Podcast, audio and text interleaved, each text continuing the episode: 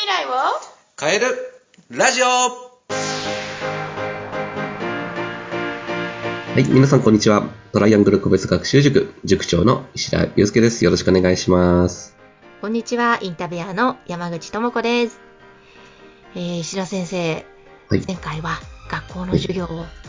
より楽しく自分自身が変えていくにはというお話をしていただきましたが、はい、今日の話題は何でしょうか？今日はですね、えっと、逆境っていうちょっとテーマですね。まあ、逆私が経験してきた逆境と、まあ、それをどう乗り越えてきたのかっていう、ちょっと、えー自分の体験談との一般的な話とかをさせていただければなっていうふうに思っております。あーぜひぜひ逆境ね、いろいろありますよね、人生には。ありますね。結構石田塾長もいろんな経験されてますよね。数知れずってやつですね。はい。どうでしょう、ご自身の体験談踏まえて、どんなことがありますか？そうですね。今まで、えーそうですね。4回かな。4回ぐらい逆境っていうのはあったかなと思うんですけど、まあ一つ目は大学受験。私浪人してるんですけど、うん。まあ、その前にあんまり勉強していなかったっていうことをね、うんえーきっかけにね、浪人をするっていうね、パターンに陥ってしまったんですけれども、はいまあ、二つ目は、まあ、予期せぬ転職活動っていうところですね。うん新卒の会社に入ってたんだけど、自分の計画の中ではちょっと予期しない転職活動になってしまったのかなっていうところ。で三つ目は、まあその転職した先の会社を辞めて自分が独立するときですよね。生徒0人から用意どんでスタートしていくので、その時の、えー何ヶ月かは結構辛かったですね。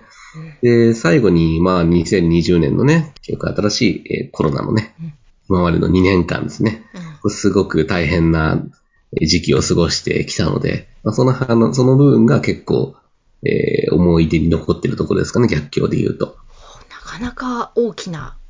逆境体験ですね。そうですえーね。えーこれ、どうやって乗り越えてきたんですか、先生は？そうですね。まあ、大学受験の時は、比較的その大学に入らないと、いう目標は当当然のことながらあったので、やらないっていう選択肢や勉強やらないっていう選択肢はそもそもなかったんですよ。で今までのあの遅れを取り、1年間で取り戻すってなった時に、自分はどれだけ勉強しなきゃいけないんだろうと思ったら、もう10時間ぐらい1日勉強はしてましたよね、当時。あんまり非効率、すごい非効率だなって今考えれば思うんですけど、うん、10時間朝起きてから、ね、もう起きてる時間はもう勉強みたいな感じの意識はありましたうね。ん。えーそれって途中でこう折れそうになる時とかもありましたか？いや、自然、まああったとは思うんですけど、自然と、なんかそれはあんまなくって、なんかもうとにかく必死、合格しないとっていう必死さがやっぱあったので、うん、まあそんなこと言ってられんっていう感じになったんですよね。ただ、あの一年は結構自分自身を作った一年にはなったかなって思ってて、高校時代の自分何も考えてなくてですね、ちゃんと考えて動けよみたいなことをよくと言われた、先輩とか友達とか言われたことあるんですけど、やっぱ大学受験のその浪人は自分で考えて動けないと、あの、ね、自分を律することができないと、浪人時代ってやっぱり難しいんですよね。そういう意味では、あの、ね、計画的にやれるようになったりだとか、うん。じゃあ、ゴールからどう逆算してやっていったらいいのかっていうところの練習にすごくなったのかなっていう時期にはありますね。だから、浪人時代終わって大学生になってから、高校時代の友達に会ったら、お前めっちゃ変わったなとか言われたんですよね。うん。えーじゃあちょっとね、こう、一見するとすごく大変な時期だったんじゃないかなと思うけれども、そうですねご自身はそれがやったことで、はいかなり自分の中の変化があったわけですね。そうですね。二つ目はですね、うんまあちょっと健康を害してしまったっていうところが、予期せぬ転職活動っていうのがあってですね。はい。はい。健康を害してしまって、もうやむを得ず転職しなきゃいけないぐらいの感じになってしまった時が、あの、あったんですよね。はい。で、あの、まあ、その時は、転職は完全に逃げですね。逃げ。逃げ。もう、あの、体力的にも、あの、精神的にも、もう、あの、きつくなってしまってた時期があったので、うん完全に、あの、環境を変えるっていうところの逃げの転職活動ですね。はい、いや、でも逃げでもそれは大切ですよね。心身ともにボロボロだったら。ねそうですね。なんか私のその大学時代の計画の中で、あの、5年新卒の会社にいて、5年転職した塾、塾に転職しようと思ってたんですよ、もともと。え。はい。で、転職して実務を学んで、10年経ったら独立しようみたいなイメージでいたんですよ。えそれがですね、なんかし、なんかこう、いろいろ早まってですね、ね、あの、2年、4年半で、6年半でもう独立をするっていう流れになってしまったんですけれどえ。も、えうん。結構ね、その辺のところで言うとね、その2年っていうのは、ね、あの、予期せぬところなのかなっていうところはあったんですけど、逆に言えば、あのあの時期があったんで、精神的にものすごい強くなったなっていうのは 思いますよね。あの、落ちるところまで落ちてたので、落ちるところまで落ちてたんで、もう、あれを経験すると、あの、あれ以上はないなっていうのはすごく、こう、ありますね。今のその精神的に強くなってきてるところは、その2年があったからかなっていうのはちょっと思ってたりはしますかね。ええいや、でもそのね、どん底まで行ったところから、這い上がる、それのモチベーションというか、どういうところがあったんですか？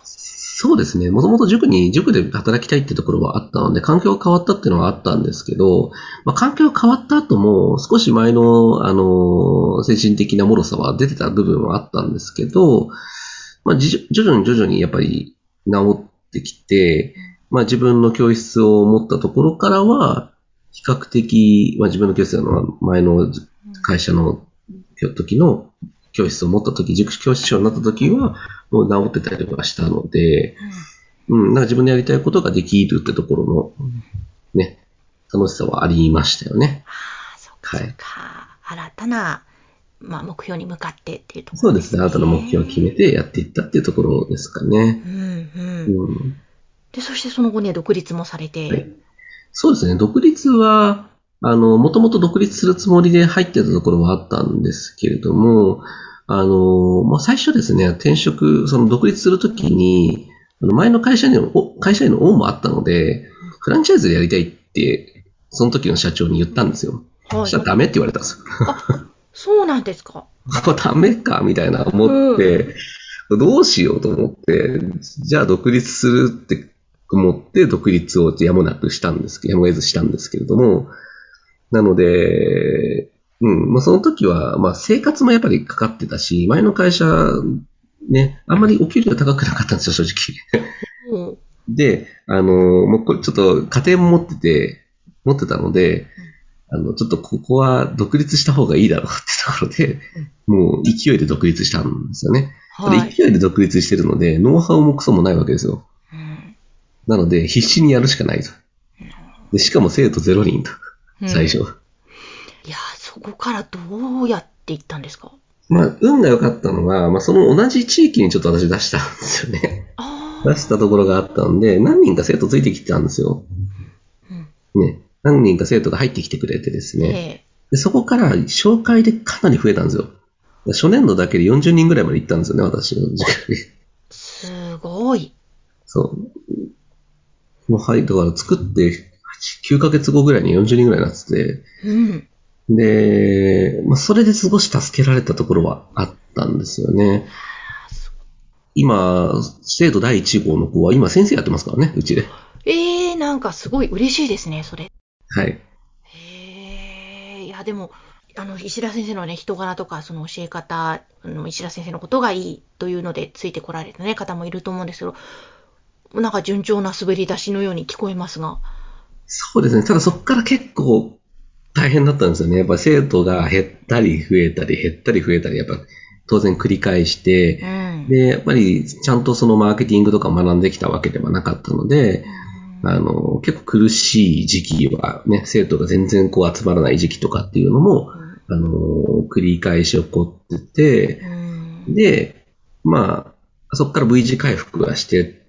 たんですけど、生徒が5、60人集まってる時期を経てですね、でもう順風満帆で行って、新しい教室まで作ったんですよ。はい。そしたら、そしたらその4ヶ月後にですね、緊急事態宣言っていう、ちょうどその時期だったんですね。その時期ですね、もう、あれはちょっとやばいなと思いましたね。2020年の4月ですかね、緊急事態宣言で、両校舎とも休校っていう、でもそこから今やオンライン授業をされてるわけですけど、そこの方向転換。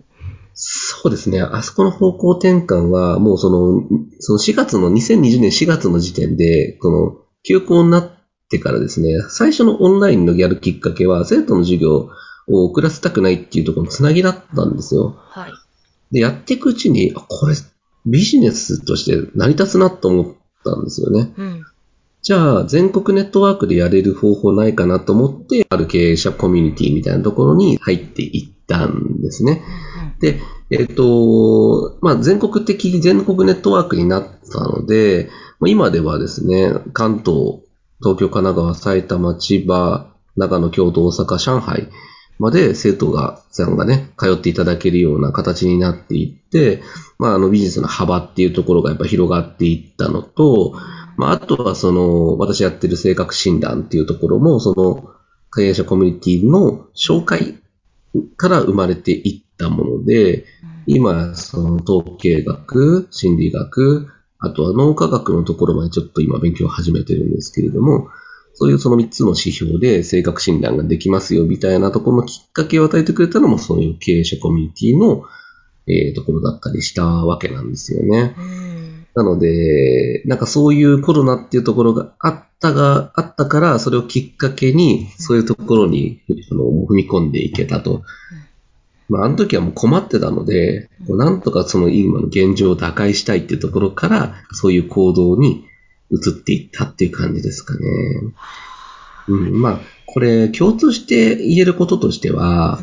あの、まあ、すぐに動いたっていうところがまず一つあるかなと。はい。うん。本当だ、そうですね。逆境があったけれども、じゃあどうするかって言ってすぐに行動に移してらっしゃいますもんね。そうですね。すぐに動いて、もう、できるかできないかちょっとわからないけど、とりあえずやってみようってところですぐ動いたのが、こう、そうしてるのかなっていうところですかね。うん。で、また動いていくうちに見えてくるものがあるから、そこでまた改善改善っていうふうにやっていそうですねそうですね。うん、なんかこう、失敗をすることを許容したっていうのはあるかもしれないですね。今までは失敗をすることが嫌いで、苦手で、やりたく、失敗することはやりやりたくない、準備してからやりたいっていうのはあったんですけど、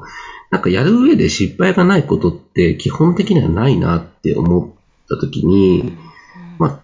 あ、ね、一個一個の失敗を、じゃあそれを、まあ、改善して最後に成功になってれば、致命傷さえ負わなければ小さい失敗はいいかってところで、ね、失敗するってことはチャレンジしてることだから、んそうすると失敗がちょっと快感になってくるわけですよね。ああ、なるほど、そうなってきましたか。うん